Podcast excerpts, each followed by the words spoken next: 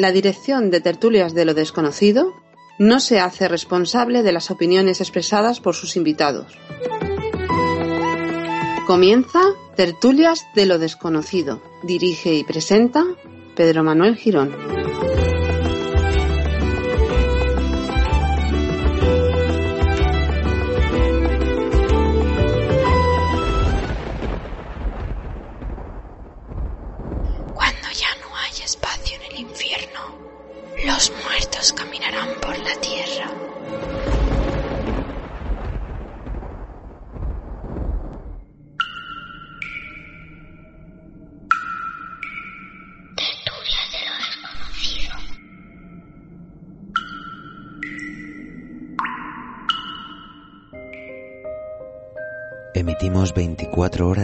Misterio, 365 días al año para todo el mundo. Esto es Edenex, la radio del misterio. Síguenos desde www.edenex.es.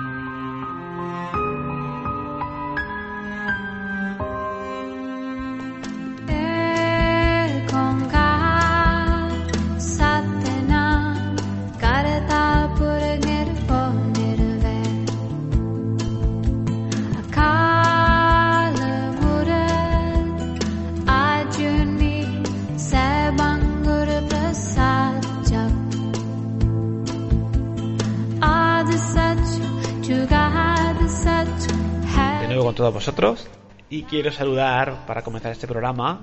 Primeramente saludamos a nuestra compañera que es clarividente y medium, Eva Carrasco, muy buenas. Hola, muy buenas. Nuevo programa, ¿Sí? tercero después del parón vacacional del verano. Hoy tenemos a Santi García, tenemos a Verónica Cano, Ajá. que aparte también, bueno, no, eh, no vamos a estar solos para esa entrevista. Va a estar también Chus JC, nuestro compañero también Paco Granados. Y un tema muy interesante de un libro que han sacado que realmente, bueno, sobre Elche, esos misterios, Sí. esas leyendas, esa magia, ¿no? Esa, esa ciudad tan especial. Interesantísimo, sí. Pero claro, teniendo a Eva Carrasco, que como decíamos, nuestra brujita particular, que es clarividente, que es medio, y quiero precisamente preguntarte por eso, algo que últimamente estás teniendo muchísimas experiencias, muchos casos, hablamos de la mediunidad, que mucha gente te pregunta ese contacto con los seres espirituales, seres fallecidos y todo lo que engloba. Claro. Eh, bueno, es que digamos que no solo podemos contactar, soy canalizadora también, recibo las respuestas de los del guía, de todos los guías del equipo espiritual y del guía principal. Y no solo podemos contactar con seres de luz fallecidos, eh, bueno, al ser canalizadora, pues más todavía, pero eh, también se contacta con seres de alta vibración y con seres de luz, de luz, digo, del bajo astral.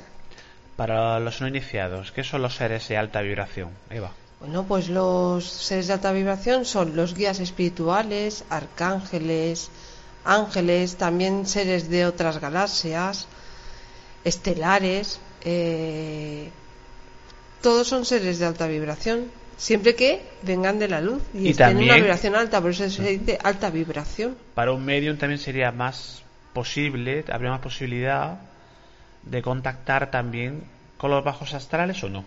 Con las almas que no han transitado, que se han quedado atrapadas, sí. Es más, más fácil, ¿no? Porque incluso hay personas que no son sensitivos, que no son medium, que no tienen esa, esa posibilidad, pero sí contacta con seres de bajo astral. Parece ser que estos seres, digamos que sí tienen esa posibilidad de contactar con personas que no son medium. Porque todos somos medium. Lo que pasa que todos somos medium. Todos podemos canalizar. Eh, solo hay que aprender. Eh, digamos que yo soy de nacimiento, ¿no? Creyente medium, canalizadora. Pero cuando somos pequeñitos todos vemos seres. Muy poca gente de pequeño no lo ha visto, entonces, pero luego a los siete años se pierde, ¿no? Eh, es- esta capacidad. Pero si podemos recordar, podemos volver, sí. Es como el que es pintor de nacimiento, ¿no? Que ya cuando es pequeño pinta unas obras tremendas, lo que viene de la parte artística de, de lo que es el hemisferio derecho. Pero hay gente que no ha nacido pintora que puede aprender a pintar y pinta igual. Así que se puede aprender la técnica, ¿no? Estás Claro. hablando, igual que uno puede aprender una técnica de cualquiera, escultura, eh, poesía, pero claro, también hay algo innato, ¿no? En todo esto, ¿no? Hay Pero- personas que lo tienen ya innato y no es lo mismo, ¿no? Digamos que Hombre, puedes fácil. aprender muy concienzudamente, estudiando, esforzándote, pero hay personas que es que las ves de pequeñitas que tienen ya eso, eso innato, ¿no? En- ya tienen en la esencia de ellos, ¿no? Sí. Bueno, claro, cuando como me pasaba a mí cuando era pequeña y después y siempre, pero se puede aprender porque todos lo somos. Solo me que estás diciendo entonces que cualquier persona que nos, nos, nos esté oyendo podría contactar con el mundo espiritual. todos, desde luego. Incluso muchos lo, ha- lo harán y no se dan cuenta de que lo hacen. O muchos lo hacen y tienen miedo y entonces no lo hacen. Pero ¿qué miedo puede dar el contacto con el mundo espiritual? Ninguno. Un ejemplo claro, el mundo de los sueños. Hay muchas personas que, que sueñan con su ser fallecido, ya está habiendo un contacto, ¿no? Por supuesto, a través de los sueños. Es que ya estás contactando con ellos, también contactas con tus guías, también contactas con seres, pues, de baja vibración, porque si nosotros, es decir, es muy importante cómo no, en, en qué estado te vas a la cama. Hay que irse a la cama en un estado alegre, en un estado por lo menos equilibrado. Y si no, nos ponemos algo divertido o pensamos en algo bonito antes de irnos a dormir. Porque claro, si nos vamos a la cama en un estado de baja vibración, pues normalmente contacta con nosotros seres de baja vibración. Porque Iván, eh, cuando estamos durmiendo estamos expuestos. Es más fácil, sería más fácil para estos seres que digamos que no vienen con buenas intenciones, pues molestarnos. Pues mucha gente relata que no duerme bien, que tiene pesadillas, que se levantan cansados, ¿no? Claro, porque se ponen estos seres en contacto con ellos. Pueden intentar cambiar la forma de vibrar, eh, yéndose a la cama más tranquilos, sin miedo, como siempre digo. Siempre lo digo, ¿eh? El miedo es el camino hacia el lado oscuro. El miedo es el camino hacia el lado oscuro. Si nos acostamos con miedo de que no vamos a dormir. A ver, muchas veces la gente dice, es que no puedo dormir, me despierto a las 3 de la mañana o a las 4 y no puedo dormir. Pues normalmente cuando nos despertamos, por ejemplo, que a mí me pasa muy a menudo, a veces sí, a veces no, es porque mi guía espiritual me quiere hablar. Entonces, igual es que quieren darle algún mensaje y ellos no se dan cuenta. Porque, claro, esto, las personas que no, que, que dudan de ellas o que no saben qué les está pasando, pues esto puede ser un motivo. Eh, una pauta para las personas cuando se van a la cama. ¿Alguna protección, alguna recomendación para que esos seres de bajo astral o quién sabe qué les oliviante el sueño y lo que decíamos antes y luego se levantan pues mal, ¿no? Bueno, protecciones. Pues hay, hay miles. Todas parten de la mente. Todas. Es decir, si tú estás fuerte, no necesitas nada. Protección, pues que te envuelvas en luz. O le puedes pedir al arcángel Miguel, que sabemos que es el arcángel y es el arcángel del valor y que nos protege, que nos proteja. Podemos pedírselo. O a la divinidad en la que creamos. O al universo y vibrar alto y estar seguros de que vamos a ser protegidos, protegidos. Si nosotros estamos bien, tampoco necesitamos tanta protección. En realidad, si pensamos en que nos estamos protegiendo, es que tenemos algo de... cua- Cuando pensamos, que esto acabo de...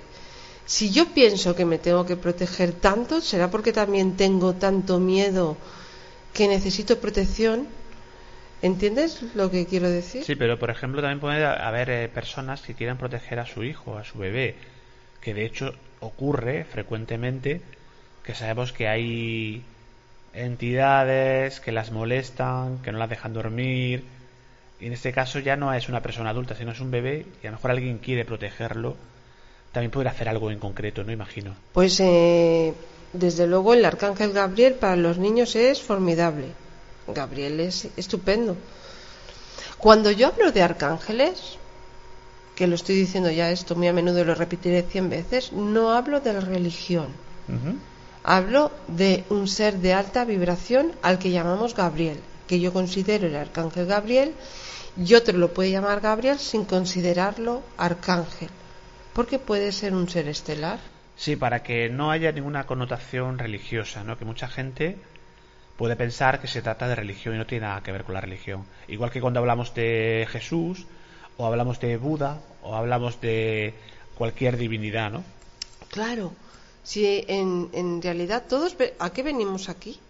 Si todos cumplen, es como cuando hablamos de almas, almas que son semillas estelares, que son angélicas, que son elementales, que son las humanas, todas estas almas, pues las que se sienten que vienen de las estrellas, las que se sienten de amor incondicional, eh, las que están más arraigadas a la madre tierra, eh, todo esto, o las que se sienten humanos, ¿no?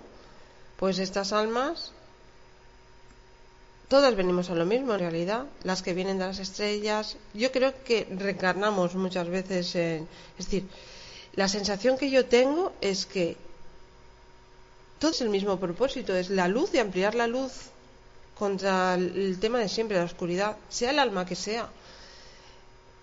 Porque yo, ¿cómo me siento?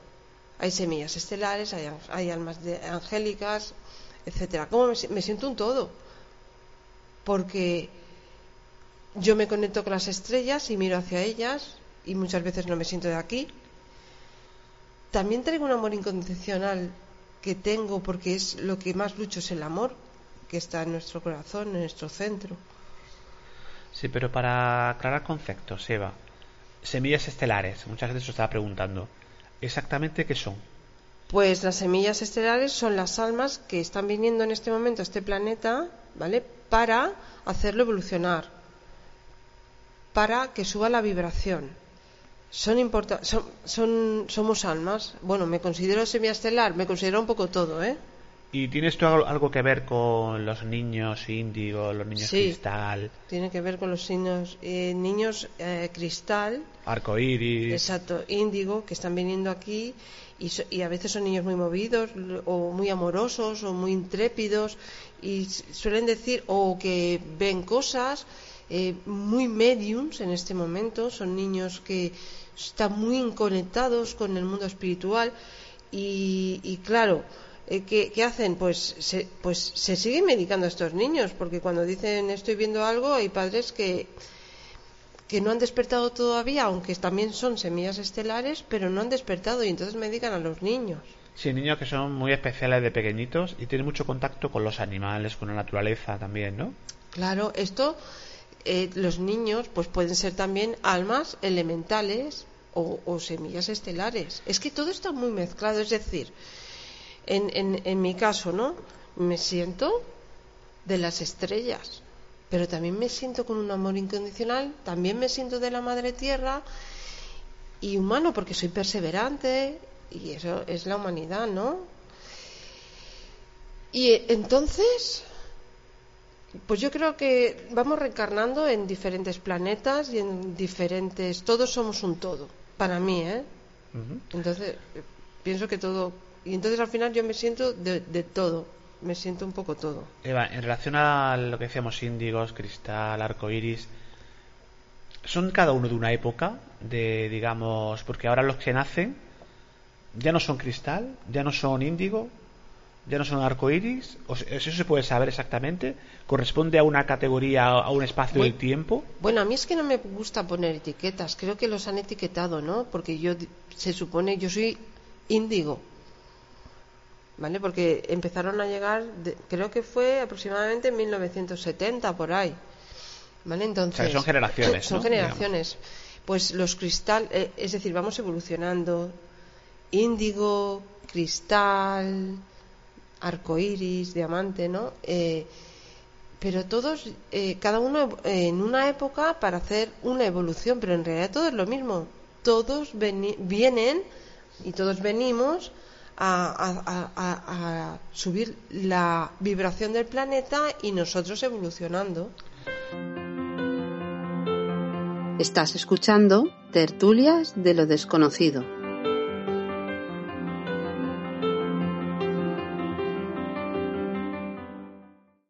La vibración del planeta que, bueno, pues desgraciadamente lo vemos, ¿no? Que incluso un- recuerdo algún programa que hablamos de, de Gaia con la Rueda del Misterio, con Miguel Ángel Pertierra, esa vibración del planeta que, bueno, pues desgraciadamente hay mucha gente, hay muchas almas, como tú dices, que vienen, que incluso las que están aquí que quieren elevarla, pero no es fácil, ¿no? Porque el- hay también otras entidades Pues por eso. que también quieren que se baje esa vibración, ¿no?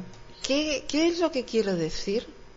Que al final todo es un conjunto y estos niños que están naciendo ahora, muy, muy con unas características muy elevadas de mediunidad, de clarividencia, de canalizadores, porque vienen ahora, siempre han estado, solo que el- los adultos, desde que comenzaron, por ejemplo, los adultos índigo, que yo he si- sido índigo y, y me siento ahora muy, muy cristal, porque es que el, el propio, depende de la vibración, podemos evolucionar los que somos índigo, claro, se evoluciona cristal, Bueno, la, la evolución sí es continua, ¿no? Claro. Para, igual, igual que para otros la, involuci- la involución es continua Pero también, ¿no? fíjate tú que al final, ¿a qué vamos todos?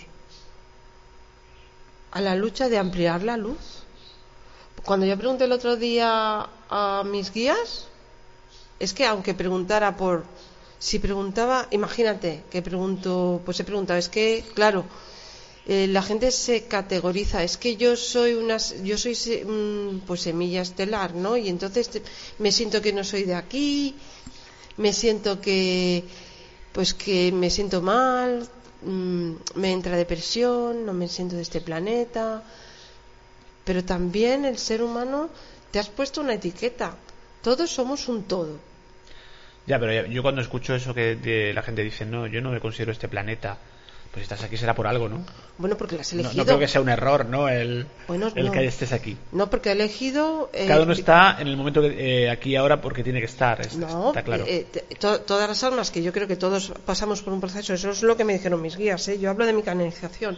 Es decir, he sido, ah, eh, he pertenecido a las estrellas, a otros planetas, por supuesto, y, y bueno, y me siento muy amor incondicional, eso es una angélica. es una... Entonces.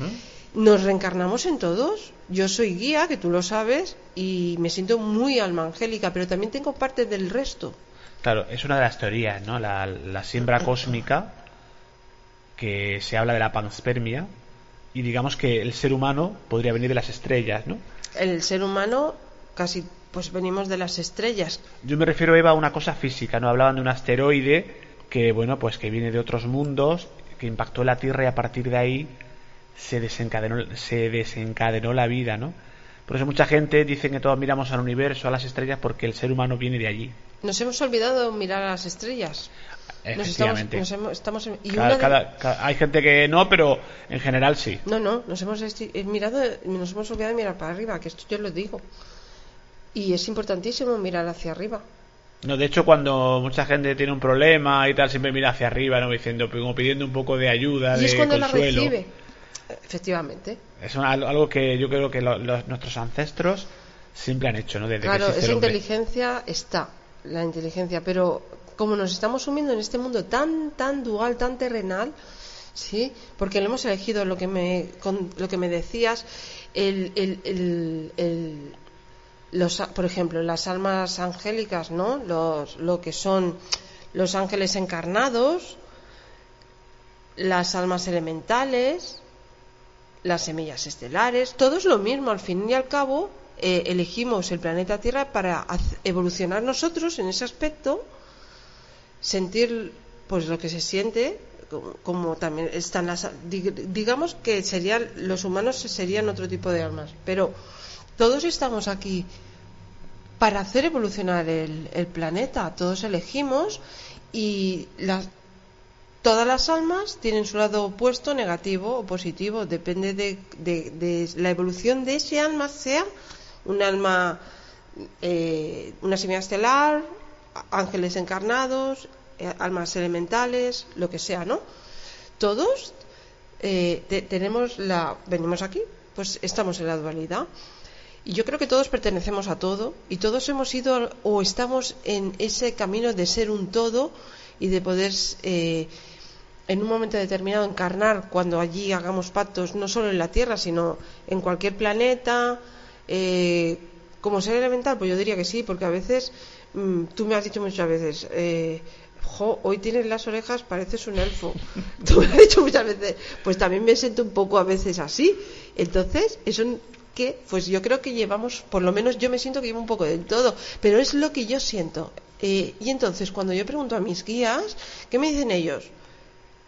Pues ellos me dicen que somos un conjunto, que somos un todo y que todos tenemos el mismo propósito y que tanto las almas que son semillas estelares como las almas que son reencarnaciones de ángeles como las almas que son elementales el único propósito que hay con todas y en todas es elevación amor y luz y al final todos formamos un todo Lo que pasa es que de, la- de los ¿eh? seres elementales se habla que están en otra dimensión.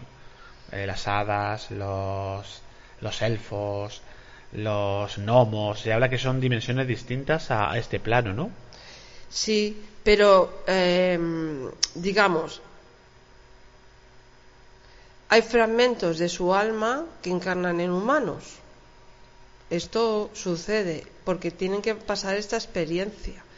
También puede haber fragmentos de almas de humanos o de almas de semillas o tal. Esto que no, encarnen. me, no me querrá decir que todos tenemos que pasar por ser gnomos, ser elfos, ser...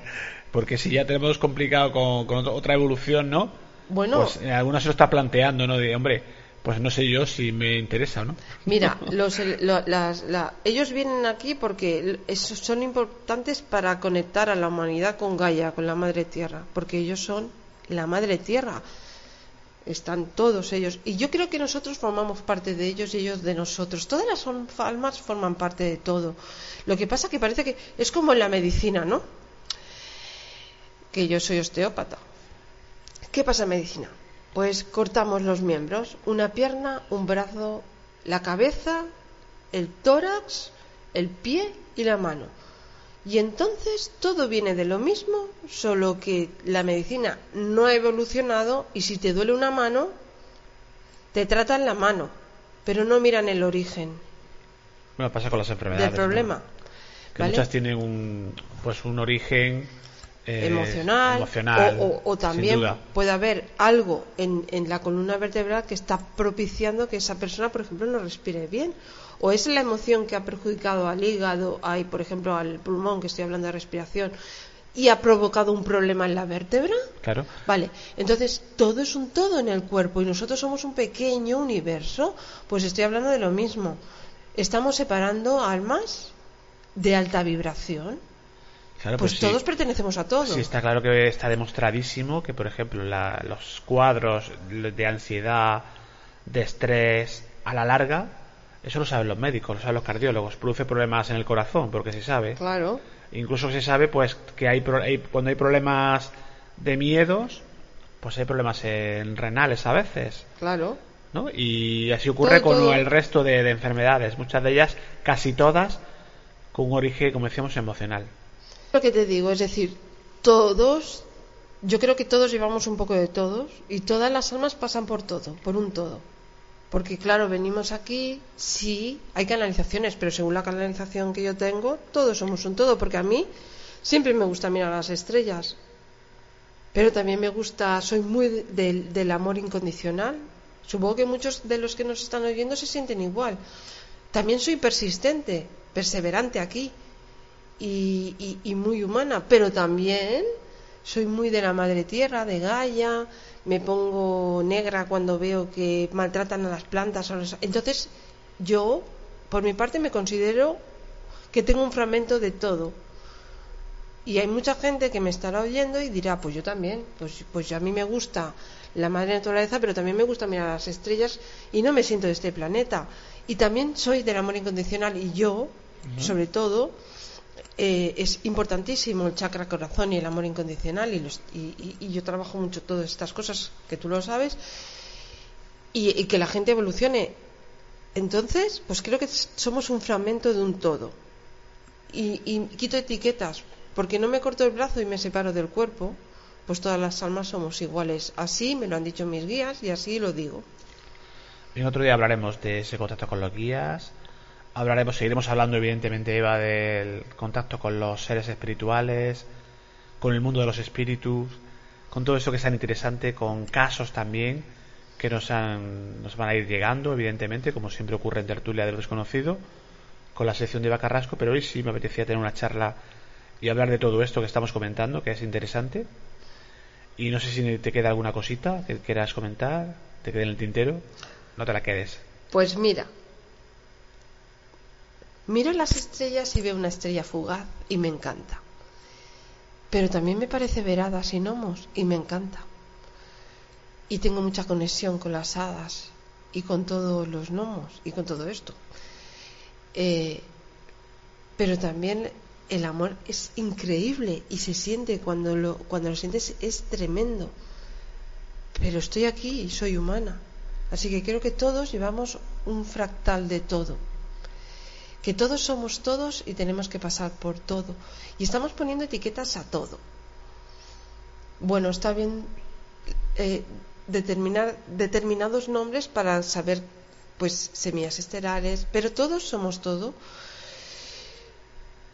Y el amor lo puede todo.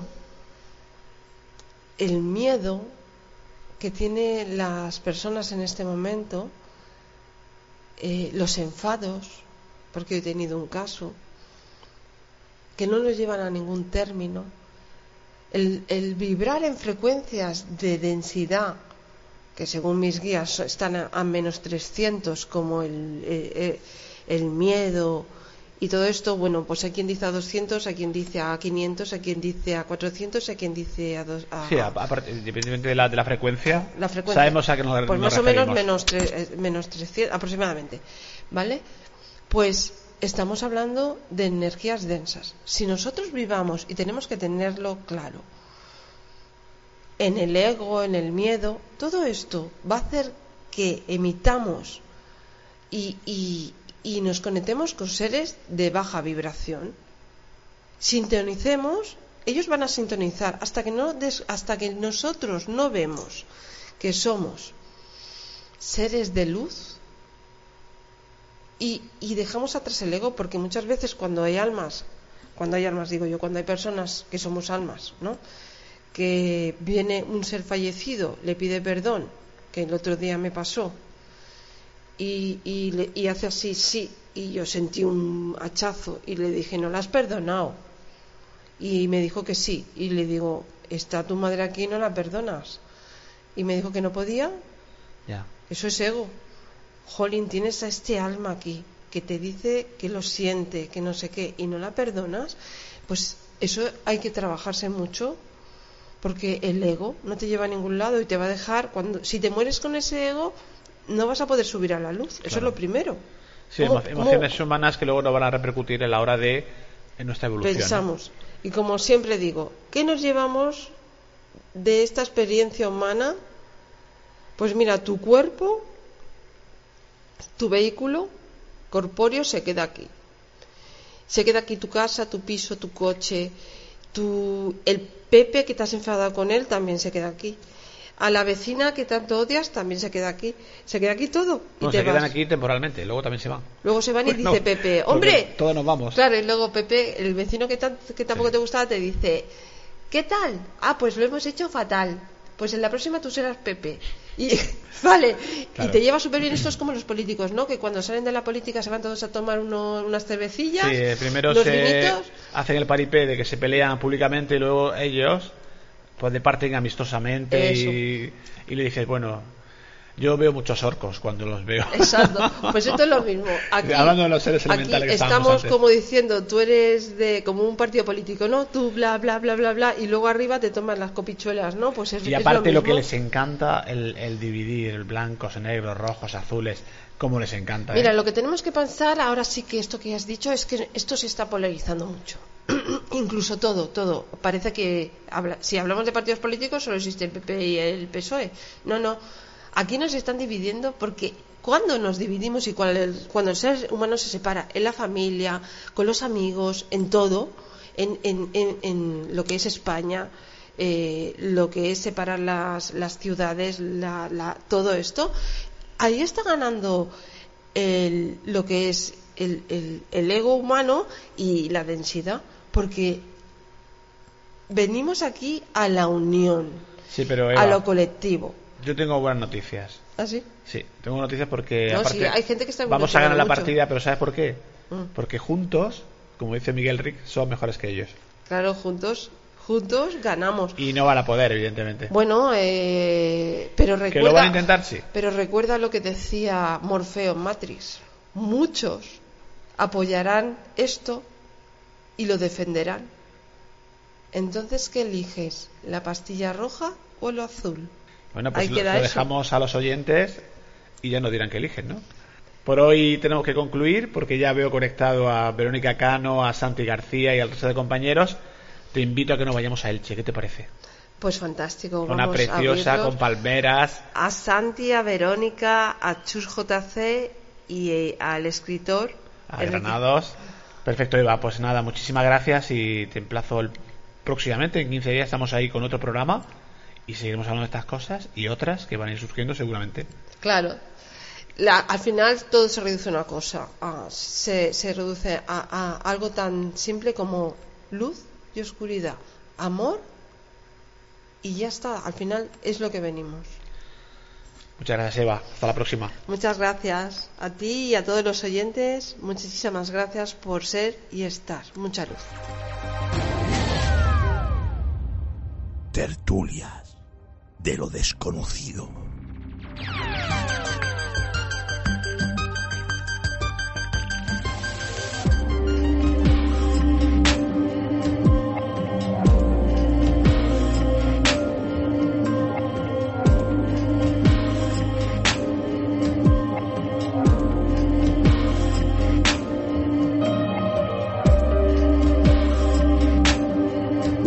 Hemos despedido a nuestra compañera Eva Carrasco y seguimos con el programa. Como el anterior, tenemos visita, en esta ocasión por partida doble, una criminóloga y un arqueólogo. Son muchas cosas más, ahora lo podréis comprobar. Incluso han unido fuerzas y conocimientos para escribir un libro del que luego hablaremos. Dos personas que teníamos muchísimas ganas de tener en tertulias de lo desconocido y que ya podemos saludar. Primeramente ella, es trabajadora social, criminóloga, analista del crimen y diplomada en investigación privada. En la actualidad ejerce como trabajadora social y lo combina con su pasión por la cultura del misterio. Hablamos de Verónica Cano. Muy buenas, ¿qué tal? Bienvenida. Muy buenas tardes, ¿qué tal? ¿Cómo estamos? Pues nosotros bien esperando y deseando oíros. ¿Y qué tal? ¿Cómo va todo por tu tierra? Tú exactamente te encuentras, eres ilicitana, ¿no? Correcto, de Elche Alicante, aquí estoy. Tierra maravillosa que tengo la suerte de conocer. Incluso yo estuve viviendo por la zona de Alicante bastantes años y me desplazaba a Elche, que luego veremos, ¿no? Que es una ciudad que tiene pues eh, mucha cultura, mucho patrimonio y que yo creo que también es un poquito aparte de la Dama de Elche, que es lo más icónico, ¿no? Pero que tiene muchas cosas que son un poco desconocidas. Eso es, tenemos muchísimo más, somos más que Elche, Sol y Palmeras, como nos dicen. Efectivamente, aparte de las palmeras es eh, muy descriptivo, ¿no? Es muy, Sí. Como decíamos antes, ¿no? Pero piensas en Elche y las palmeras, ¿no? Que hay por todos sitios, por toda la ciudad. Efectivamente, patrimonio de la humanidad, además. Seguimos, si le parece, Verónica, saludamos, fíjate, y él, decimos ella y él, él arque- arqueólogo, historiador, investigador, escritor, guía de rutas misteriosas, hablamos de Santi García, bienvenido al programa, Santi. Muy buenas, Pedro. Muchísimas gracias por invitarme. ¿Qué tal? ¿Cómo vas? Tú estás exactamente en Cartagena, ¿no? En Cartagena, en Murcia, sí. O sea que estáis, bueno, se, pues a tiro que tardáis de Cartagena a Elche, pues prácticamente nada, media horita, 40 minutos. Sí, 40 minutos, una hora como mucho, depende del, depende del tráfico. Si yo también, bueno, pues qué vamos, podemos decir de Cartagena, ¿no? Es, la historia ya, decir Cartagena, pues engloba también igual que, igual que Elche, ¿no? Es que España, es que por donde mires, por la zona que te pongas a rascar un poquito, pues está repleta de cultura, ¿verdad? Sí, cierto. Y tenemos la suerte de, en ese crisol de culturas de, que, tenemos en, nuestra, en nuestro país, Pues tenemos de todo. Es, es que tenemos mm, desde época prehistórica hasta nuestros días una, una solución de continuidad que, hay de absolutamente de cualquier, cualquier cultura que haya, que haya estado en la faz de la Tierra. Así es, Santi. Quiero ayudar a esta entrevista a dos compañeros que ya son habituales. Primeramente quiero saludar a Sis Granado, nuestro compañero escritor también. Como yo siempre digo, nuestro Alan Poe particular, eh, Gabrense de Pro, se encuentra en Cabra, en el Centro Geográfico de Andalucía y participa con nosotros desde 2015. Y colabora en otros programas del Misterio. Colabora, fíjate, Misterio de las Noches Gallegas, colabora en Esencias en la Oscuridad. Seguramente me dejó algo, Paco, muy buenas. Muy buenas, sí, en Marín y Ceniza. ¿Eh? Yo sabía, sabía yo que me dejaría algo. pues sí, ahí estamos y muy a gusto. De, somos más que todos ya amigos todos. Estábamos hablando fuera de micro, ¿no? Que habéis tenido una visita inesperada. En este caso no una visita misteriosa, es una visita física y desagradable, ¿no? Que realmente es tremenda también. Sí, la verdad que sí, que últimamente está la cosa muy, muy revuelta, pero no en el otro plano, sino en este, que son los más temibles. Son los más temibles esos cacos que, que se apoderan de lo que no es suyo. La verdad que sí. Experiencias negativas que, bueno, que tenemos en la vida y, bueno, recientemente también, pues mira, queremos mandarte un abrazo porque, bueno, la pérdida siempre la hemos hablado en tertulia de lo desconocido. El mundo de los animales, el de las mascotas, que a mí lo de mascotas ya sabes que no me gusta mucho, pero bueno, que el, el, cariño y el amor que se siente por ellas. Tú recientemente, pues bueno, también marchaba una de tus, no sé si es perrito o perrita, y de aquí queremos mandarte un abrazo desde el programa. Sí, una, una perrita de seis añitos que, que ya terminó sus días y la verdad que, que cuesta mucho trabajo porque ya son uno más de la familia, son uno más de la familia. Realmente sí, ¿no? Y lo hemos hablado, ¿eh? fíjate, con, con Maika, otra compañera, ¿no? Meca García, que también, igual que tú, que tú trabajaste, de hecho lo hemos comentado a veces, ¿no? En la protectora y conoces bien ese trabajo con incluso los, los perros, eh, eh, gatos en, en, adopción y el cariño que se le llega a coger, ¿verdad? Sí, se le coge mucho y mucho más si son adoptados sabiendo la vida que, que han, que han llevado hasta llegar allí. Aunque los míos, los que yo tengo, que tengo tres, porque no tengo más sitio, esos hombres, gracias a Dios, no han tenido una vida mala porque nosotros lo hemos criado con biberón, que ha sido parir la madre y tirarlo. Y nosotros, pues, no, nos quedamos con ellos. Pero hay muchos que, que lo hemos hablado más de una vez, y hay muchos que llegan en un estado lamentable que, que se quedan en el camino, algunos, se quedan en el camino desgraciadamente, pero bueno, también la parte positiva y, el, ese amor, el cariño, incluso ya cuando no están también, bueno, pues también lo, lo tenemos y lo, lo, recordaremos siempre. Sí, eso, la verdad que sí. Aparte, ya le quiero dar también sí. la bienvenida a Verónica y a Santi por sí. estar aquí con nosotros y darle la enhorabuena por su último trabajo. Que ahora nos van a contar en breve. Vamos a preguntarles, eh, pero rapidísimamente, en cuanto saludemos, fíjate, Paco, que le está esperando alguien que ya no se nos hizo imprescindible en la tertulia, hablamos de Chus JC, La última realidad, al final de la escalera, Vestigion. Muy buena Chus, ¿qué tal? Hola Pedro, compañeros. ¿Qué tal? ¿Cómo te encuentras? Bien, muy bien, bien. Encantado una vez más de, de volver a tertulias y, y sobre todo con los invitados de hoy, que bueno, que para mí, como bien sabes, pues son muy especiales. Fíjate, yo pensaba pre presentártelos, pero creo que no, que es al, es al contrario, me lo tienes que presentar tú, presentar tú a mí, porque fíjate, eh, es curioso, en esas jornadas virtuales del misterio en las cuales nosotros participamos, que Eva Carrasco y un servidor, coincidimos con ellos, con Verónica, con Santi, tú fuiste, digamos, el, el que lo propició todo esto, ¿no? Y haces de nexo de unión, yo creo que nada es casual, Chus, y es curioso que también quisieras que ellos, ellos dos se conocieran, es algo muy, muy tremendo, ¿no? Que, y a partir, sobre todo, sabiendo lo que ha ocurrido después, ¿no? Sí, que me enteré en el último programa de la última realidad. Luego, recapacitando, eh, pensé que sí, que era lógico, ¿no? Que es verdad que ellos no se conocían antes, pero yo no lo había pensado, sinceramente. Y, para mí fue una alegría, ¿no? Porque eh, sabemos que en este tipo de, eventos siempre, siempre pasan cositas, siempre se conoce gente, siempre surgen proyectos. Y para mí es una satisfacción enorme, ¿no? Saber que, que la primera chispa de, ese magnífico libro del que ahora hablaremos salió aquel, aquel día. En, entonces fue la segunda quedada de Amigos del Misterio en Valencia. Y lo cierto es que de las cuatro quedadas que hemos hecho en Vestigium, excepto la primera, que, que bueno, pues fue muy, muy precaria porque era la primera y se hizo de cualquier forma, en el resto han estado los dos siempre, ¿no? Son, son imprescindibles para mí. Pues realmente, fíjate, yo a esto le denomino, Chus, como especie de Tetris, del universo, ¿no? Se van encajando las piezas y de qué manera, y con un, yo creo con un propósito, y surgen, pues eso, como decíamos, ¿no? colaboraciones tan prolíficas, tan importantes, que ya incluso ya vemos los resultados físicamente en un libro que ahora comentaremos. Y yo creo que es la parte positiva y bonita del misterio.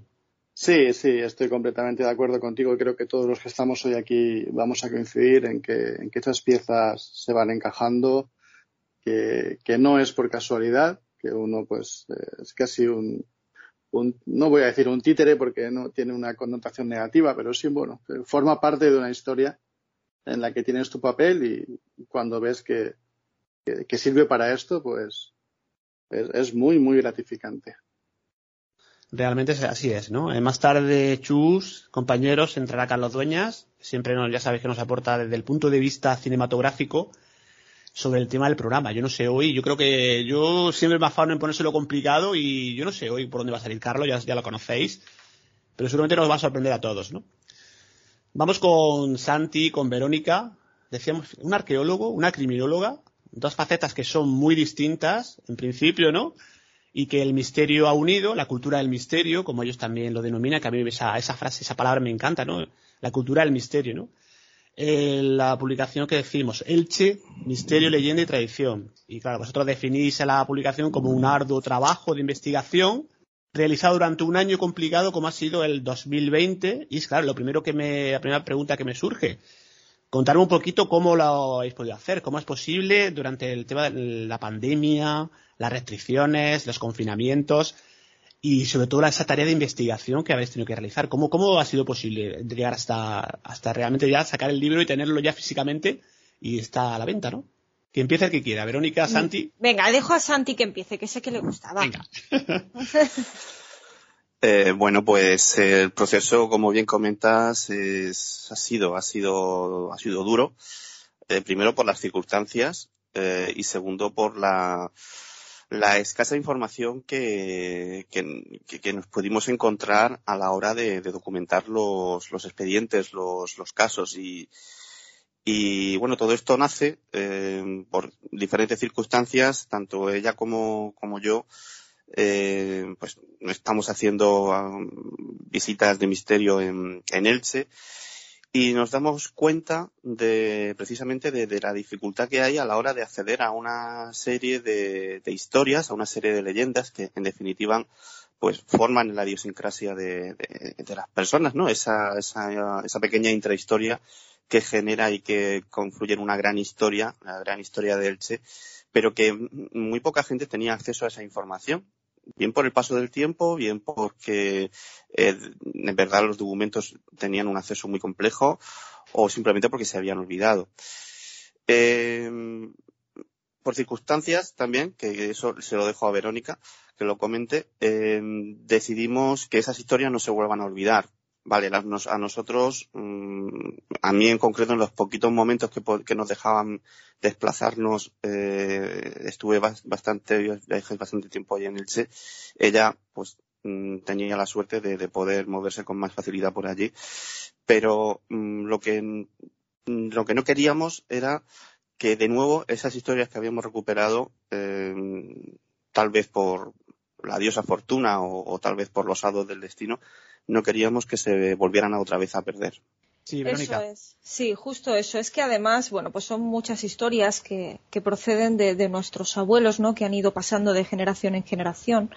De hecho, si os desplazáis un poquito por el libro, veréis incluso experiencias personales o fotos personales que un poco llegan a nutrir todo esto que, que explica el compañero, ¿no? Hay una gran dificultad a la hora de acceder a la información y como decíamos al principio, el año 2020 tampoco fue precisamente sencillo, ¿no? Eh, fue un año de confinamiento y de restricciones. En mi caso, por ejemplo, yo estuve trabajando porque yo trabajo en servicios esenciales. Yo no noté esa restricción domiciliaria. Yo tenía que salir todos los días mientras la policía me pedía el carnet de identidad allá donde iba.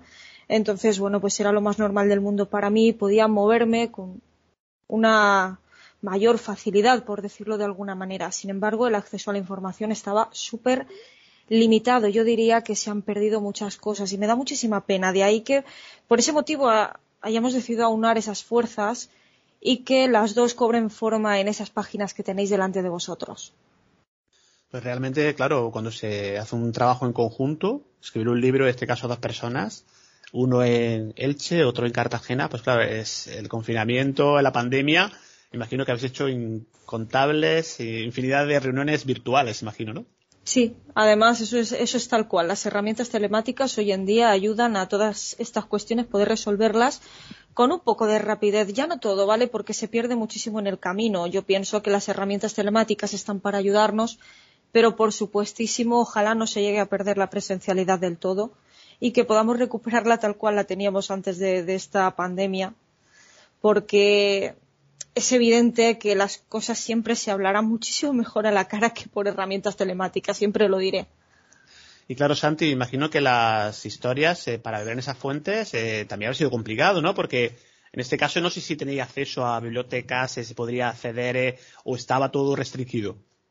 Eh, estaba todo restringido. hay muchísimas cosas. Ahí también tuve eh, la oportunidad de tirar de, entre comillas, de mi carnet de, arqueólogo investigador del colegio, puesto que muchísimas de esas cosas también las tenía en, en Murcia. Eh, recordar que él se perteneció al reino de Murcia durante mucho, muchos siglos, mucho tiempo. Y de esa forma, parte de documentación de la que tenemos en, en el libro, pues sobre todo, obviamente, de los, de los casos más históricos, eh, también pude acceder eh, desde mi propia región. Pero aún así, eh, el acceso era muy complejo y además en muy poquito tiempo. Y bueno, imaginaros para olvidar, olvidaros de hacer fotografías, olvidaros de hacer eh, préstamos de libros. O sea, recuperé, no sé si os, os acordéis, cuando en las facultades pues teníamos que estar apuntando en la biblioteca, que no podíamos hacer fotocopias, pues recordé, eh, recordé esos años de universidad, sí. Quiero, bueno, tengo muchas preguntas, pero quiero abrir, abrir un poquito el abanico de, de, posibilidades de Asís, Granados. Pues sí, a mí me gustaría preguntarle, eh, hablen hasta donde puedan hablar, como ese famoso concurso, que qué historia de las que han investigado o han encontrado información les ha parecido a ellos más, como más impactante o más interesante para, para cada uno de ellos. Pues si quieres empieza Santi, así siempre seguimos en orden. vale, pues sí, pues empiezo yo, venga. Eh, para mí la, la más, la que más me ha gustado, o al menos la que más me ha, me ha impactado, es la de, la de el, el capítulo que ha hablado de sobre la Ouija, sobre los sucesos en la calle Santana número 22. Eh, primero por la envergadura de la, de la historia, que, que, bueno, pues básicamente es una especie de, de sucesos poltergeist en, una, en un lugar bastante conocido en la ciudad de Elche, muy cerquita de la biblioteca, que también eh, fe, eh, a nivel de fenómenos también es, es bastante activa. Y como os decía antes, la documentación, eh, los testimonios rescatados de, eh, en vivo casi en directo en, en, Elche y corroborados luego en un par de expedientes que pude también rescatar de aquí en, en Murcia. Sí, no sé si quiere aportar algo, Verónica. Sí, bueno, pues si queréis os comento yo que, bueno, pues de las historias que quizá, bueno, más aprecio les pueda tener, pues entre ellas forma parte la, la que se denomina el rayo de luna, ¿no? Es una leyenda que, bueno, pues aparece muy vinculada a la leyenda de la aparición de la, de la Virgen, ¿no? De lo que es la estatua inicial de la patrona de Elche.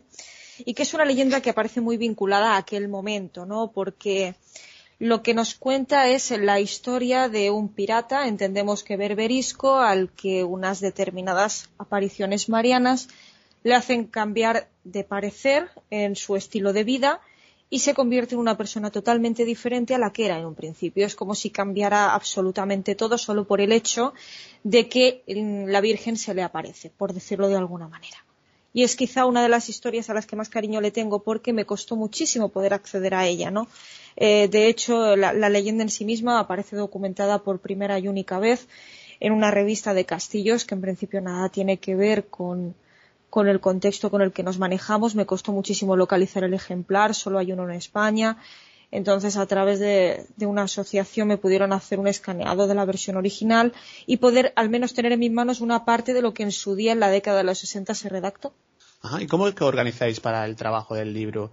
Digamos que tenéis claro cada uno las historias que va a indagar, que va a investigar, o digamos que ya tenéis eh, pensadas las historias y, y más o menos es, eh, pues mira, yo quiero hacer esta, quiero divulgarla, quiero reflejarla yo. ¿Cómo os habéis repartido el trabajo en ese sentido? Pues es que en realidad eh, teníamos ya informaciones diferentes sobre cuestiones diferentes y eso quizá eh, lo facilitó todo muchísimo, ¿verdad, Santi?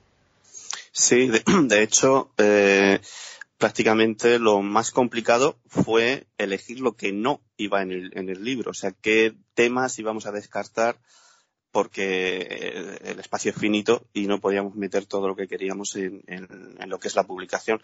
Pero como dice Verónica, mmm, cada uno tenía sus temas eh, totalmente controlados, coincidíamos en algunos y lo único que fue es, eh, estuvimos, y no exagero, estuvimos a lo mejor 10 minutos en una pequeña conversación repartiéndonos los temas. Y ya está. Eh, eso en ese sentido fue muy, muy sencillo, muy fácil. Vamos con Chus, que hace poquito pudo hablar con vosotros, entrevistaros, pero seguramente alguna cosa le quedó por ahí en el tintero, que luego dices eh, algo que ocurre a, cuando entrevistamos, cuando hablamos con personas. Esto no se lo he preguntado. Eh, Chus. Ah, seguro, seguro. Podríamos estar horas, podríamos estar horas.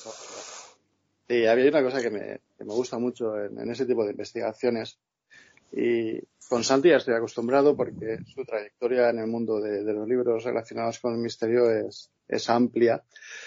Pero aún así, se lo vuelvo a preguntar a él y por supuesto a Verónica, ¿no? Eh, el libro se llama Misterio, Leyenda, Tradición. De hecho, eh, el libro está dividido en esas tres partes, en mi opinión muy acertadamente.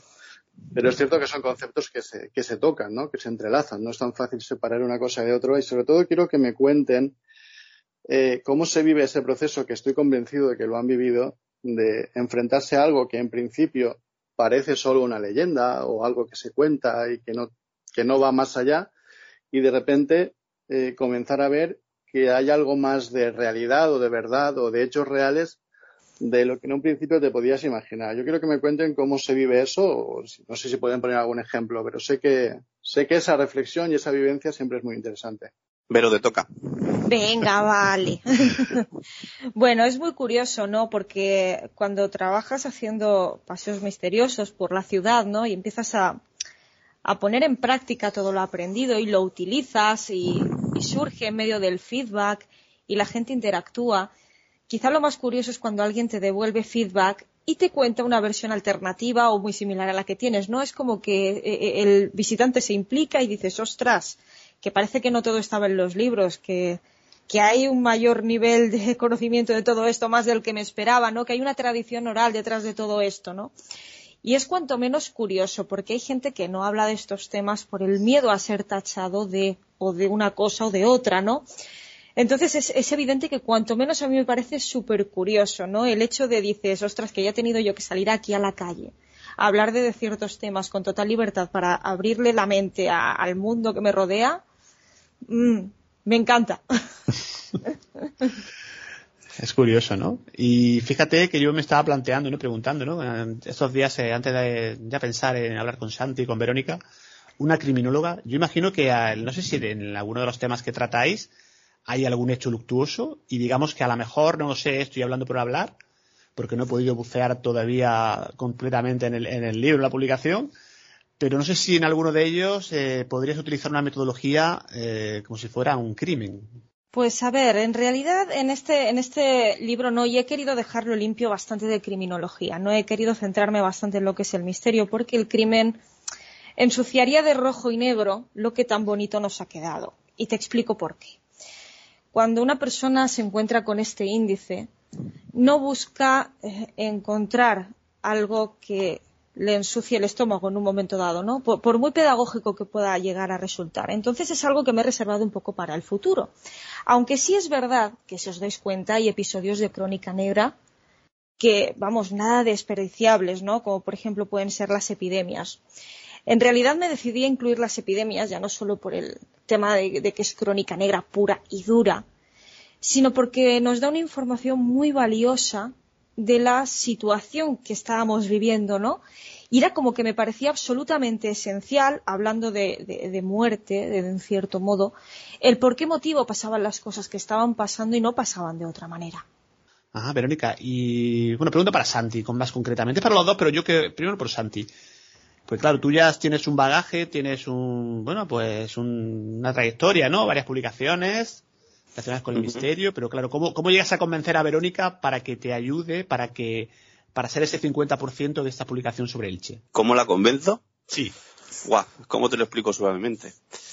Eh, ella con un Nestí, yo con una cerveza en la mano. Sí, Tal cual. o sea que sí fue, así fue el momento, ¿no? Eh, de- Sí, sí, sí. Básicamente le dije eh, a que no tienes lo que hay que tener para hacer un libro conmigo. Eso es muy peligrosa, una frase muy peligrosa, ¿eh? Sí, sí, por eso. Tenía, no tenía muchas opciones. No pude decir que no. No, efectivamente, me encontré Cuenta. un poco de, vamos, atada de pies y manos, porque yo tenía mis serias dudas, ¿no? De lanzarme a la piscina, por decirlo de, de esa manera, ¿no? Eh, para mí era como una experiencia diferente, eh, nunca me lo había planteado, tenía mucho material, había reunido muchas cosas en estos años, pero era como que, ¿quién va a comprar un libro mío? No, esa era la sensación. ¿A quién le puede interesar lo que yo diga? Y, y ese fue un poco el punto de partida, ¿no? Porque yo tenía mis dudas sobre, so- sobre el, el futuro de, de todo esto, ¿no? Era como, venga, vale, pues vamos, pero porque me acompañas, ¿no? Pero nunca, Sí, ¿nunca habías pensado, Verónica, en escribir un libro relacionado No. con el tema de la crónica negra. ¿Qué va? Eh, y mira que tengo material, pero nunca había terminado de lanzarme a la piscina y Santi lo sabe.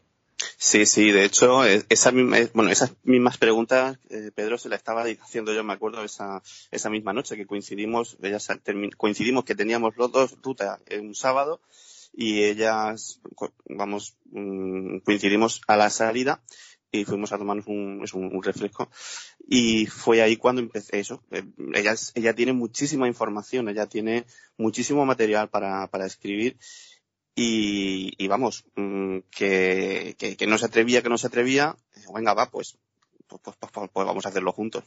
Y bueno, ahí tenéis el resultado. Bueno, pues eh, esos eh, retos que se lanzan, ¿no? El, el típico, y con perdón de la frase, a que no hay huevos. eso, eso, eso ha ocasionado muchos problemas a lo largo de la historia, ¿eh?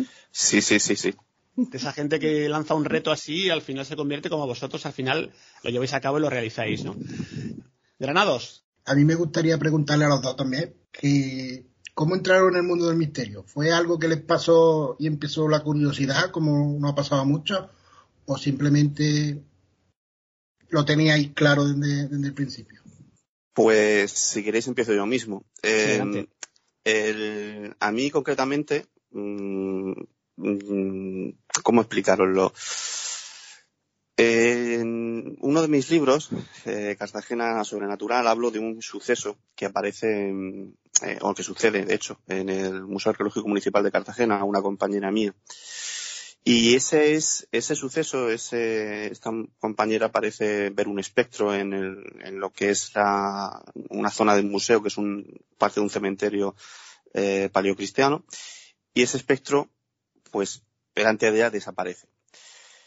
Y a raíz de eso, eh, empieza una investigación, literal, una investigación histórica, sobre mm, una serie de sucesos que estaban aconteciendo tanto en esa zona como, en otros puntos de Cartagena relacionados con, con apariciones fantasmales, que se puede luego corroborar en donde mm, las personas eh, rezaban su testimonio.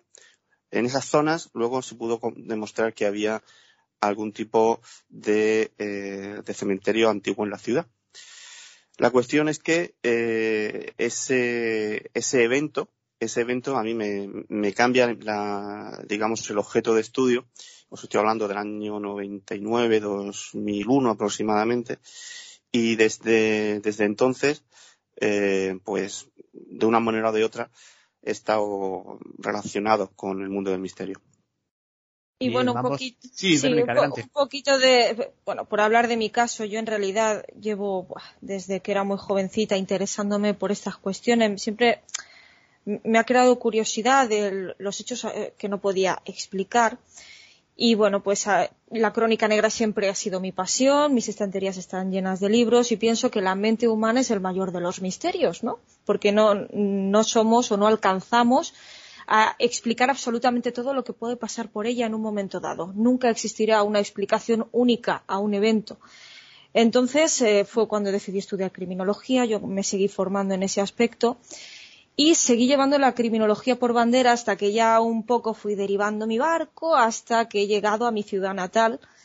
Pues me apetecía mucho rescatar todo lo que había acumulado durante años, porque a mí lo que es el misterio y la leyenda, lo que es la tradición oral, las historias que la gente cuenta, de si ha pasado o no ha pasado, o el ruido que se escucha, o el objeto que se cae, siempre me ha parecido más que fascinante, de verdad, siempre.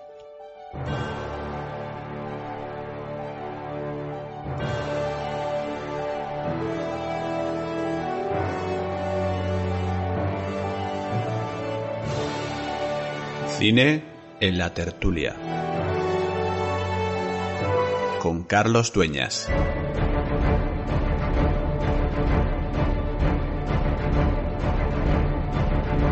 Creo que sí, que ahora me parece a mí que está conectado Carlos Dueñas.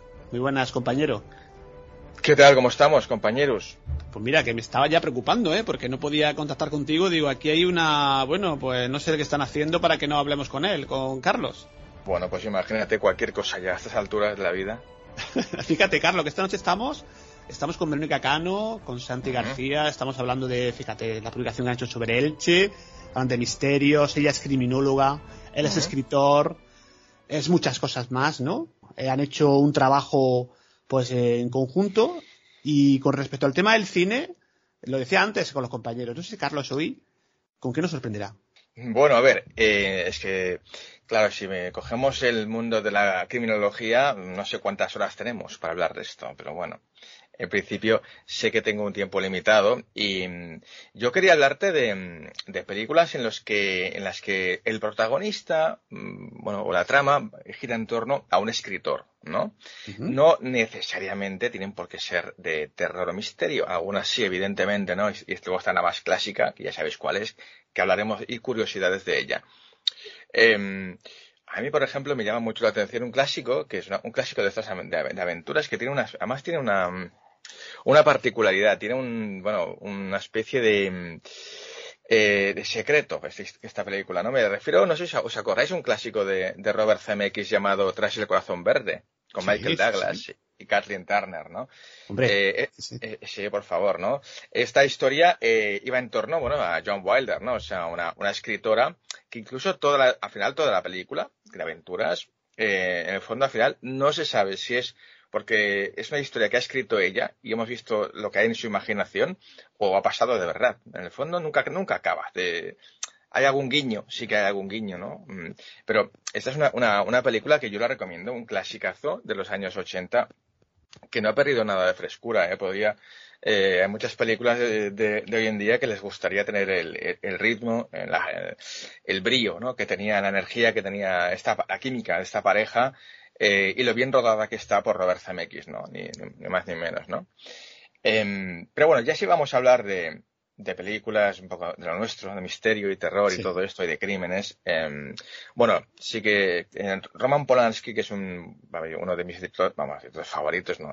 Vamos, el polaco, vamos, un, un tío increíble que tuvo problemas, bueno, ya sabemos todos, ¿no? La semilla del diablo y toda aquella movida que tuvo, ¿no?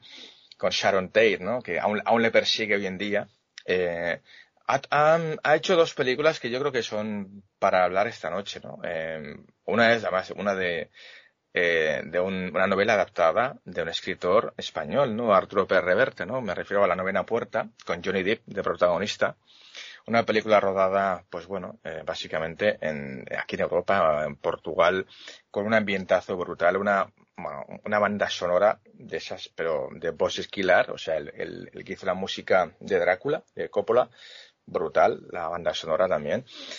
Y un reparto, bueno, Lena Olin, eh, que Lena Olin, un día te podía contar alguna curiosidad también, un poquito, que no, no la deja muy bien, porque tengo colegas que han trabajado con ella y me han contado cosas increíbles, pero bueno, eso, lo- eso me la, sería, apu- me la apunto, me la apunto directamente. sería para otro programa, sí, sí, de la película, la película Frágiles, ¿no? Que rodó Llama Balagueró aquí en, en España con ella, y tengo colegas que han trabajado y bueno, telita con la Olin, ¿eh? Em, Frank Langella también está, eh, y bueno, pues un, repartazo, ¿no? Y esto pues va, va de, bueno, una especie de bibliófilo, ¿no? O sea, de, de Corso, que es el personaje de Johnny Depp, ¿no? Eh, que le encargan un, bueno, un curioso trabajo, ¿no? Una especie de, eh, un, colec- un coleccionista de textos satánicos, ¿no? Una misión así bastante peligroso, ¿no? Encontrar los últimos ejemplares del legendario manual de invocación satánica, Las nueve puertas del reino de las sombras. Bueno, una película yo creo que como todas las de Polanski, quizás un poco lenta, peca un poco de que, de que yo, no, yo no digo aburrida, lenta, que es diferente, que tiene su ritmo, no es para todos los públicos, no, es- no, no, gore, ni sustos, ni nada, pero es una película que tiene siempre, como todas las de Polanski, un, un- un ambiente malsano que a mí me encanta, ¿no? Este tipo, este tipo de rollito que, que sabe impregnar, ¿no? A todo, a toda su filmografía, Polanski. Em, otra película del mismo director, además de, de Roman Polanski, más reciente, eh, a mí me, me- me encantó, me encantó esta película, la verdad, o sea, la encontré brutal. Eh, me refiero al escritor, una película que se llama El escritor, ¿no? The Ghostwriter, ¿no? Lo que, sea, lo que en España llamamos el negro, ¿sabes? El negro, el que te escribe la Sí. novela eh, y tú, tú pones el nombre y te la ha escrito otro, el negro, ¿no? Pues eso es- eh, en inglés es The Ghostwriter, ¿no? El, escritor fantasma. Em, y es una película brutal, es un thriller de suspense brutal. El escritor, em, protagonizada por Ivan McGregor, Pierce Brosnan, Olivia Williams, Kim Cattrall, brutal, ¿no? Y bueno, pues eso, es una especie de escritor bastante conocido que un poco acepta regañadientes, ¿no? Un encargo de terminar las memorias del primer ministro británico, ¿no? Eh, y bueno, eh, a partir de aquí, pues eh, se sabe que, el antiguo mm, fantasma eh, lo encontraron muerto, dejó, dejó el trabajo a medias y él de alguna forma encu- encuentra una serie de pistas en esa, en esa especie de, de, de parte que ha escrito la persona que estaba antes de él que, que, que bueno, que aquí hay una trama, bueno, de espionaje, de conspiración detrás, eh, brutal, eh, está, vamos, fantástica, además una música que me encanta, como todas las de Polanski, esta es de Alexander Desplat, el, el músico francés, que me encanta este tío también. Y, y bueno, pues es una trama brutal, o sea, es una película, 128 minutos, pues se pasan volando. Yo creo que es- esta es al revés que la novena puerta, que era un poco lenta, esta es bastante ágil en ritmo y te mantiene en suspense hasta el último plano, que es magistral, el último plano de la película este, no, no os lo perdáis, es cómo, cómo te resume, eh, eh, con cómo utiliza el fuera de campo, ¿no? Para, para explicarte mil cosas, ¿no? En ese último plano de la película, ¿no? Brutal. Eh, la recomiendo, esta, el escritor, ¿no? De Ghostwriter, de Polanski también. Eh, me voy ahora a una. Luego te- me quedan dos, ya solo Sí. me quedarán dos más, porque tengo curiosidades de estas pelis, ¿no?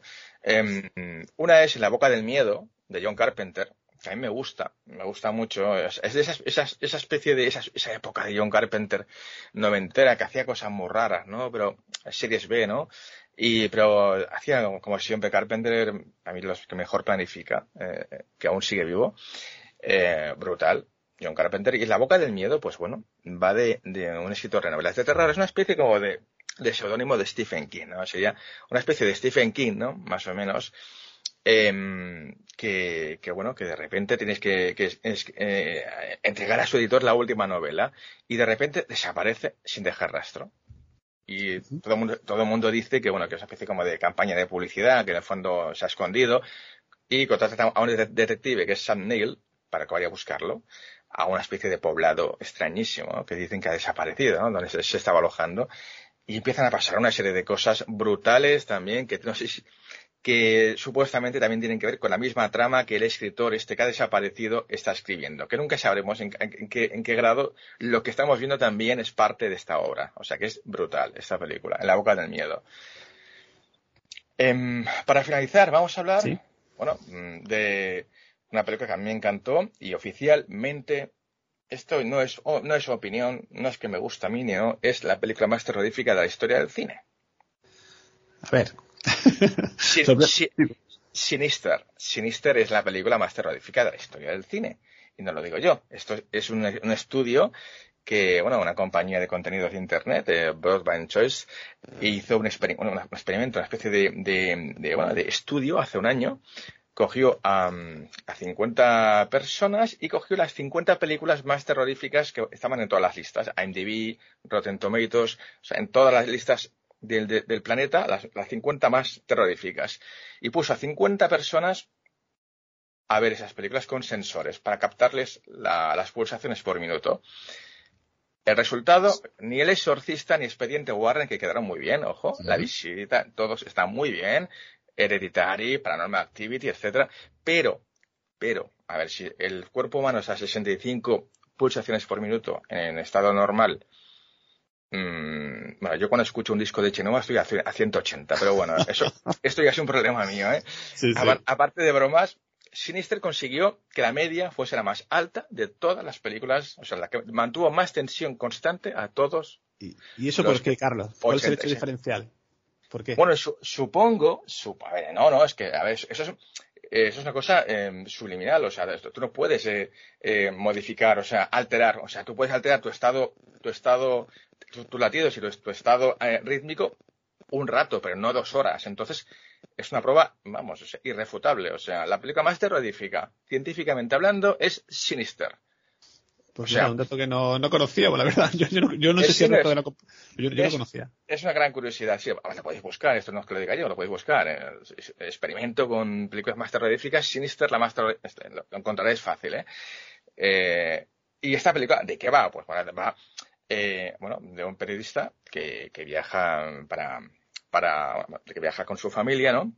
Eh, para investigar asesinatos que luego él convierte en libros, llega a una casa donde, bueno, eh, ha, sido asesinada una familia para investigar a ver qué es lo que ha pasado ahí, ¿no? Porque él convierte libros un poco lo que hacemos así los, compañeros del misterio, ¿no? Ya busca psicofonías, pero él va a investigar qué pasó en esa casa, qué pasó con la familia y de ahí saca un libro. Y se encuentra, bueno, es una película brutal, te pegan unos sustazos, la verdad es que está muy bien hecha.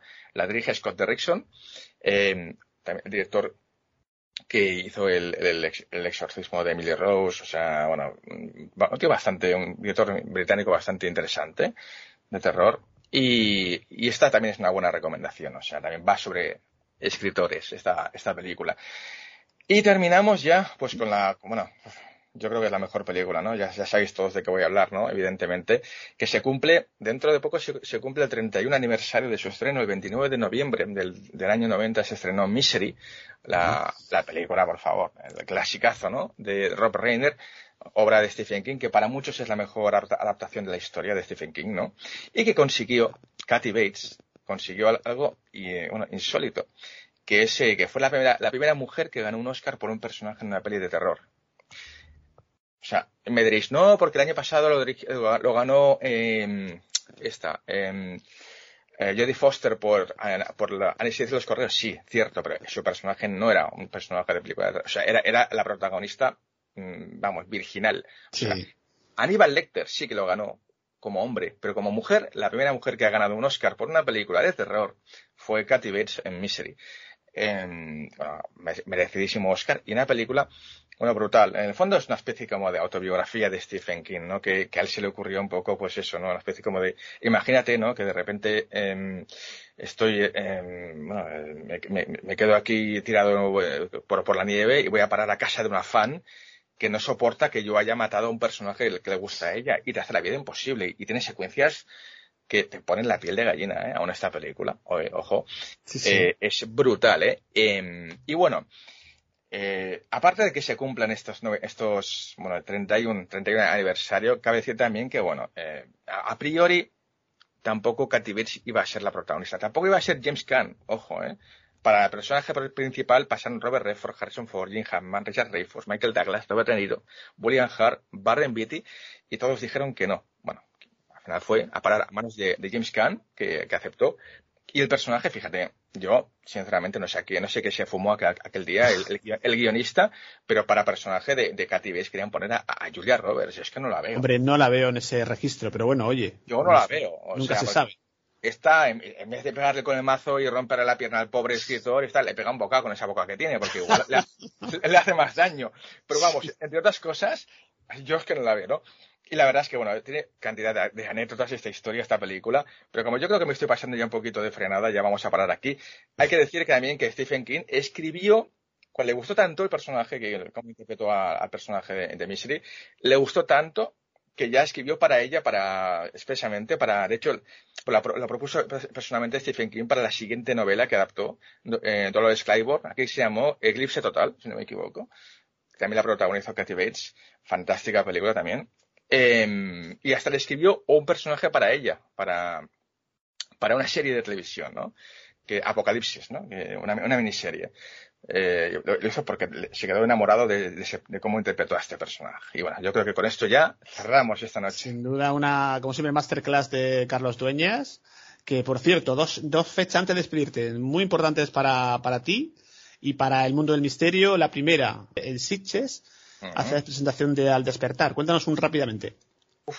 Pues brutal, mira, hemos, hemos estado esperando desde mayo que se hizo el lanzamiento oficial en, la Feria Libre de Toledo, hemos estado esperando pacientemente eh, a, a- vamos, qué mejor presentación para una novela de suspense paranormal que presentarla en el, dentro del Festival de Sitges y de la mano de la FNAC, ¿no? Eh, que esto además le voy a contar en exclusiva también, no solamente se va a presentar en Sitges, ahora la semana siguiente vamos a Córdoba, a la Fundación de Antonio Gala, que ahí estará todo el presidente de la fundación porque nos quieren conocer allí. Y, y también la FNAC me ha propuesto hacer otra presentación aquí en Barcelona, en la Illa, en el- la FNAC de la Illa. Además, el día de mi santo, el 4 de noviembre, fíjate. Fíjate, nada es casual, ya lo sabes, ¿no? Nada, Y fíjate, otra, otra fecha, nada es casual, el 16 de octubre, por favor, que aparte es mi cumpleaños y eh, no sé Oh. cómo ha coincidido en San Filipe Codines, homenaje nada más y nada menos que a Antonio Rivera. Y aparte tú eres el, estás ahí pues eh, de presentador, de casi maestro de, de ceremonias, ¿no? Yo es que eh, soy chico para todo, ya lo sabes, o sea, y yo de todo, haré, haré bocatas, haré el catering, barreré el escenario y lo que haga falta. Yo sabes que a mí me llaman, voy, cuando hay algo, algo interesante, si puedo echar una mano, ahí voy. Hoy estaremos ese 16 de octubre y pues, promete, porque aparte, bueno, pues eh, Javier Sierra y eh, Guijarro y me dejo a gente, ¿no? Eh, Luis Débora, tu compañero y amigo, ¿no?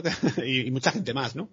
Bueno, total. Estará Javier Sierra, bueno, Miguel Aracil, José Quijarro, Luis Débora, reciente Premio Europeo de Ciencia de Investigación. Eh, y hay muchas, hay muchas sorpresas, regalos para todos los asistentes que vengan. Bueno, para todos, ¿no? Habrá un sorteo de libros de todos los ponentes. Van a sortear un libro suyo dedicado, desde Javier Sierra hasta el último. Incluso dos novelas mías también que presentamos el día anterior. Eh, detalles conmemorativos que Alberto Guzmán en ese programa de radio que haremos eh, este, pues, pues, bueno, eh, para todo el planeta que quiera escuchar ahí hay muchas emisoras Edenex, que pinchan. Edenex, por supuesto. Edenex y muchas también han, han pinchado hay muchas emisoras también para que se emita en directo esta especie de, de traca final no para este homenaje a Antonio Rivera que yo creo que se merece también ponerlo un poquito en su sitio. Merecidísimo. Sin duda, ¿no? En la historia yo creo que al final, pues ese reconocimiento necesario. Pues Carlos, nos vemos muy pronto. Ya sabes que estamos ahí. No dejes muy lejos el desatascador, que ya sabes que a veces No. ocurren problemillas en casa. Ya sabes que. Ya sabes, yo eh, tengo el pack completo de desatascador, gafas de sol y los hitos. Eso, Eso no falla. El osito, por supuesto.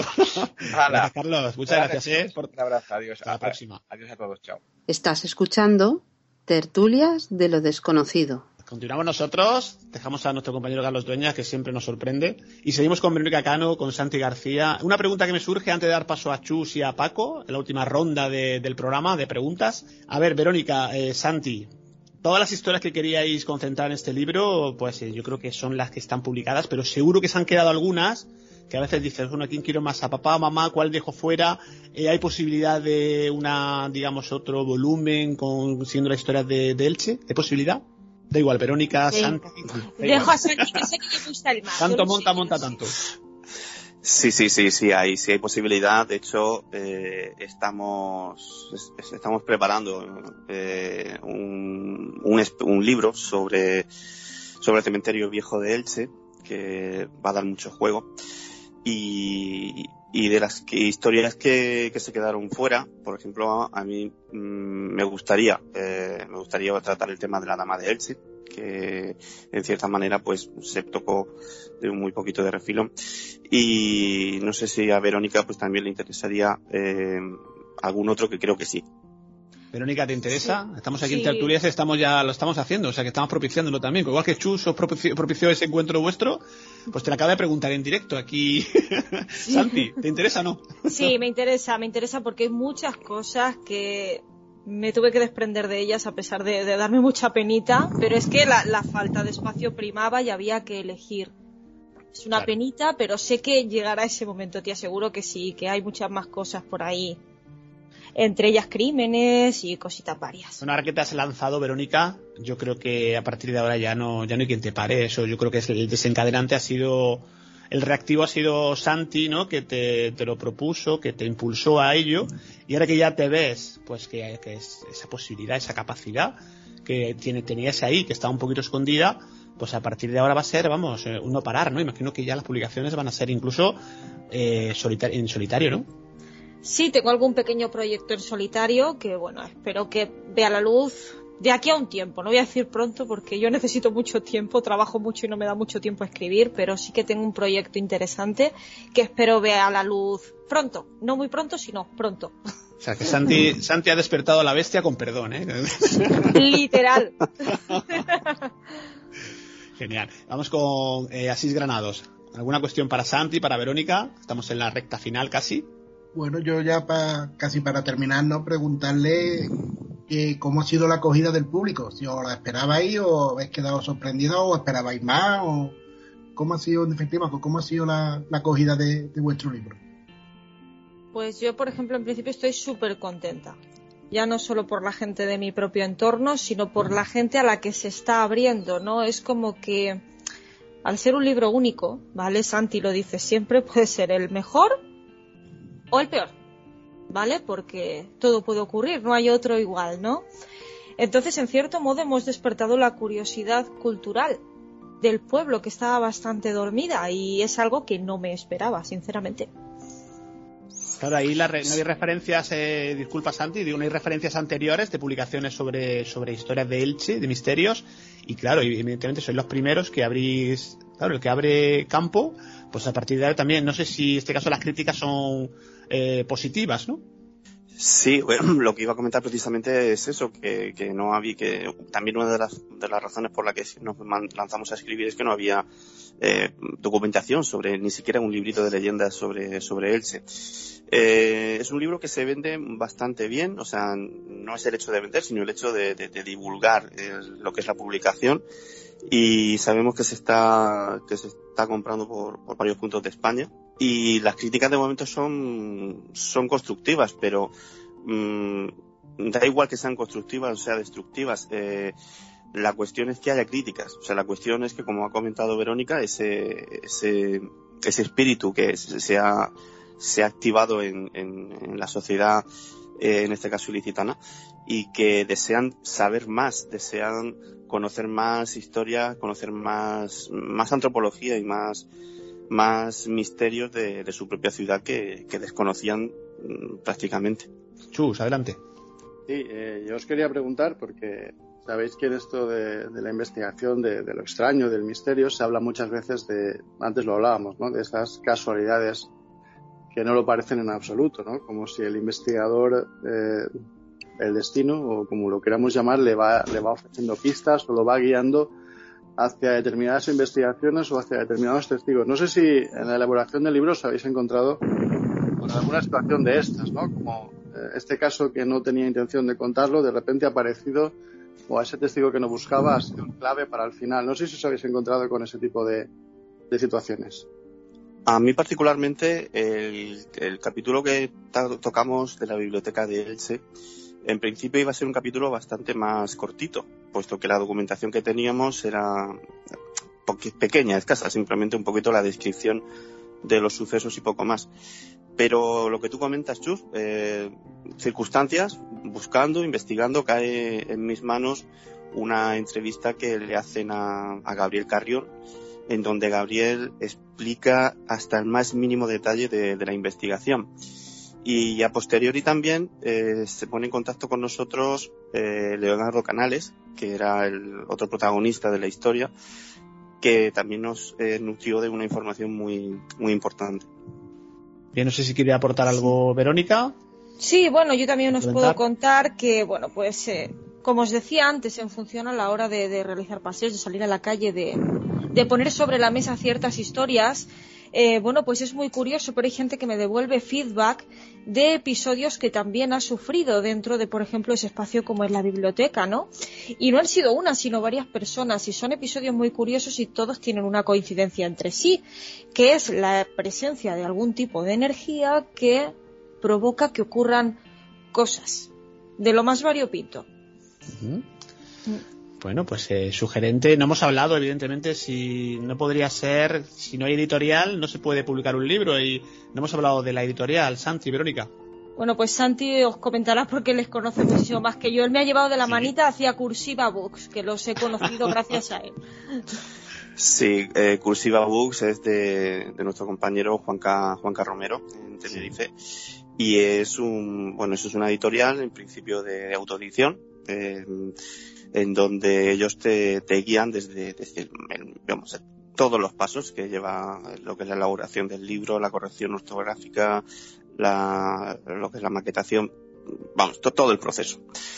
Es una editorial que, sinceramente tengo que decirlo, trabaja, se trabaja muy bien con ellos. eh, eh, el resultado eh, del libro es espectacular y los tiempos son muy, muy, muy cortitos, pero muy cortitos. Eh, estamos hablando de poco más de tres meses, eh, menos de tres meses incluso, desde que se entrega el manuscrito hasta que el libro está en la calle.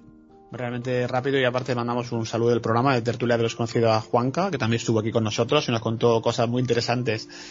Compañeros, Santi, Verónica, bueno, que quedan, pues eh, imagino que queda un periplo de, de publicitación de ese libro, de, de la, bueno, pues de hacer incluso alguna presentación in situ en el que no sé si tenéis próximamente preparada.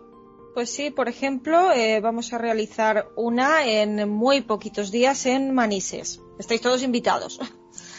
Dicho queda. Y aparte, de- antes de, bueno, pues evidentemente, ya sabéis que aquí en Tertulia de lo Desconocido, estaré en vuestra casa y si hay futuras publicaciones tanto de Santi, de Verónica o los dos conjuntamente, que yo me, me da que alguna cosa más, eh, pues aquí ya sabéis que tenéis vuestra casa para, bueno, para divulgación necesaria, ¿no? De, de esa publicación.